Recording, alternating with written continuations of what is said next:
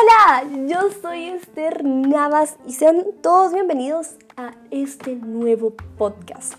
Bueno, quiero empezar haciéndoles una pregunta. ¿Alguna vez se han puesto a pensar cuál es el sentido de su vida? ¿Por qué están acá en la Tierra? ¿Cuál es su propósito? Yo sí. Me puse a pensar eso muchas veces y me imagino que varias, varios de ustedes el año pasado, durante la pandemia, o sea, cuando inició esto con toque de queda, así, extremos y todo eso, llegaron a pensar esto, porque es inevitable no hacerlo. Y más estando encerrados uno en la casa sin nada más que hacer. Pero es una de estas preguntas existenciales que todos llegamos a hacernos. Pero al final hay muchas formas de descubrirlo. Por ejemplo, en mi caso, logré descubrirlo el año pasado durante pandemia cuando me logré acercar más a Dios. Ahí pude encontrar mi propósito aún más grande. Pero esto fue en mi caso. Puede que tú aún no hayas encontrado tu propósito, tu sentido, por qué estás acá. Pero ánimo, seguí. Pero, ¿sabes? Te quiero hablar de algo. Según Nietzsche, hay dos tipos de personas, las cuales eh, están, dividen eh, la humanidad. Y es, por ejemplo, la número uno es la que tiene la vida en sus propias manos, que tiene el control de todo, que sabe qué decisión tomar, que es bien organizado, que se esfuerza, que hace muchas cosas. Y también está la otra persona que es todo lo contrario, que deja que la vida fluya, que la, que la vida vaya y vaya como tenga que ir. Creo que todos hemos ido así en alguna, alguna vez. Niéguenmelo, a verdad. Todos hemos dejado que, que las cosas pasen como tengan que pasar, hemos dicho. Pero no hay que ser así. Tampoco digo que hay que ser extremistas, decir, no, es que esto tiene que salir así y ser minuciosos, así extremistas con todas las cosas, porque no, definitivamente no. Pero tampoco hay que dejar que todo el tiempo andemos despreocupados. Tenemos que encontrar un balance pero definitivamente hay algo que va a destacar más en nosotros. Así que, ¿qué tipo de persona sos vos? Ahí te la dejo. y sabes, a veces la vida es considerada como, bueno, el ser humano es considerado como un texto. Dirás como, ¿por qué? Si ni siquiera tenemos letras, oraciones ni nada, ¿cómo vamos a hacer un texto? Pero sí, somos un texto.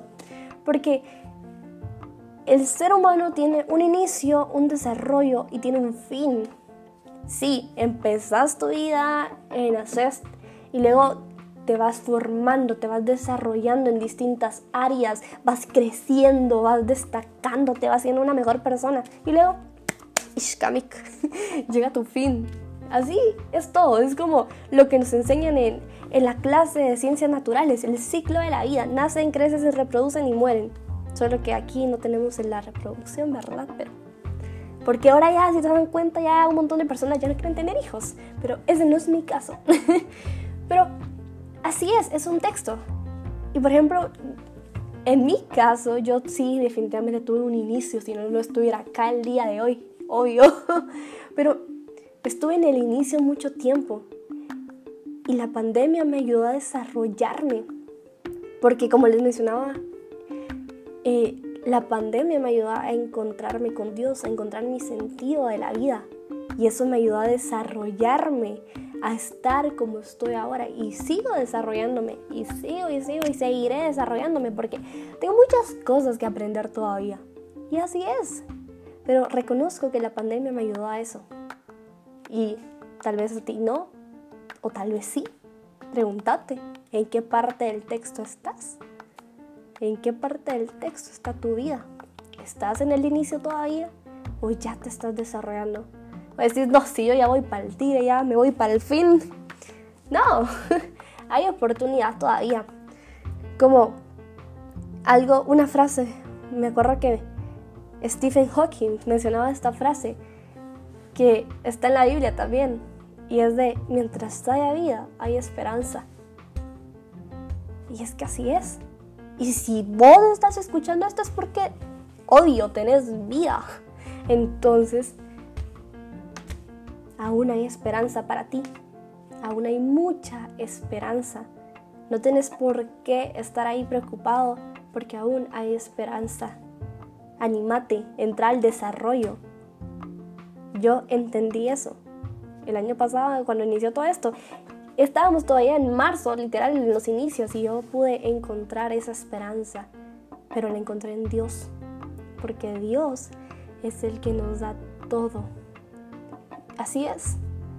Es que al final nosotros somos los que los que vamos creando nuestra vida, por así decirlo. Claro, o sea, Dios nos pone ahí el camino y Él nos va ahí formando y todo y Él nos va poniendo eh, las decisiones, pero nosotros las vamos formando. Y entonces al final si nos pasa algo, venimos y, culpamos a Dios en vez de venir y decir, no, pero si yo fui quien tomó esa decisión. Y sí, o sea, Dios ya, digamos, ya sabía que íbamos a tomar esa decisión, pero fuimos nosotros. Es, es un tema complicado que tal vez lo hablemos más adelante, pero es que así es. Porque al final todo lo vamos creando nosotros. Pero es que, por eso te digo, tenés que seguir. Y te van a preguntar, ¿en qué parte del texto está tu vida?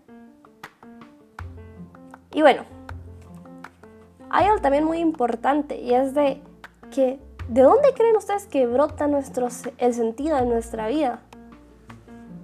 ¿Se han puesto a preguntar eso? O sea, ¿de dónde es que fluye esto? ¿De dónde es que crece? ¿De dónde es que sale? ¿Saben? Viene de la actividad creativa. Aquí es donde viene el sentido de nuestra vida. Y podemos irnos a muchos años atrás, uh, demasiados. Cuando Dios vino y creó el universo, nos creó a nosotros, Él tuvo que tener creatividad. No sé si ustedes a veces han puesto a ver los atardeceres o los amaneceres, por lo menos yo sí. Los atardeceres, que es lo que pasa aquí en mi ventana, es lo que puedo ver. Pero me quedo viendo a veces y es como de wow, qué hermoso. Y antes yo no me percataba de esto. Y yo, pasaba por alto ese tipo de cosas. Pero la pandemia me ayudó a abrir mis ojos a más cosas. Y pude también percatarme de esos detalles tan diminutos, pero tan preciosos. Y yo decía como, wow, Dios, de verdad, te luciste con esto. Esto está engasado. Dios es una mente creativa, es un creador también y Él a nosotros también nos hace ser creativos. Y entonces también tu sentido de vida va a depender de qué tanta creatividad tengas, qué, tan, tanta visión tengas de a dónde vas a llegar. ¿Tenés esa visión? ¿Tenés esa creatividad? ¿Dónde estás ahora? ¿Seguís en el inicio o ya estás con esa mente creativa? ¿Ya estás con esa mente visionaria? ¿Ya te estás desarrollando. Es tu decisión. ¿Querés hallar tu sentido de vida? Ok, sé creativo, acciona, hace algo. Preocupate si estás en el desarrollo o no. O si seguís en el inicio. Si sos una persona que deja que la vida pase como tengan que pasar. O si sos una persona que le gusta tener el control. El sentido de tu vida también depende demasiado de ti. Y sí, Dios tiene una gran parte aquí, un gran peso, pero también vos. También vos tenés un gran peso aquí en esto. Así que, ¿qué vas a hacer? ¿Qué vas a hacer? ¿Dónde estás? Y esto es para que te motives. Que te motives a pensar, a reflexionar también en tu vida. Así que ¿Qué te digo? La pandemia a mí me cambió, ufa, demasiado. Yo me encontraba los primeros, bueno, los las primeras semanas estaba estancada y en muchos aspectos emocionales, espirituales. Estaba estancada, todas las noches yo lloraba, pero al final logré regresar y aún mejor, no como estaba antes, sino que aún mejor, mejorada, porque logré encontrarme con Dios y Él me cambió, Él me llenó el vacío que tenía, que muchas veces tenemos ese vacío. Y entonces gracias a eso yo también pude encontrarme con mi ser infinito. Todo por Dios.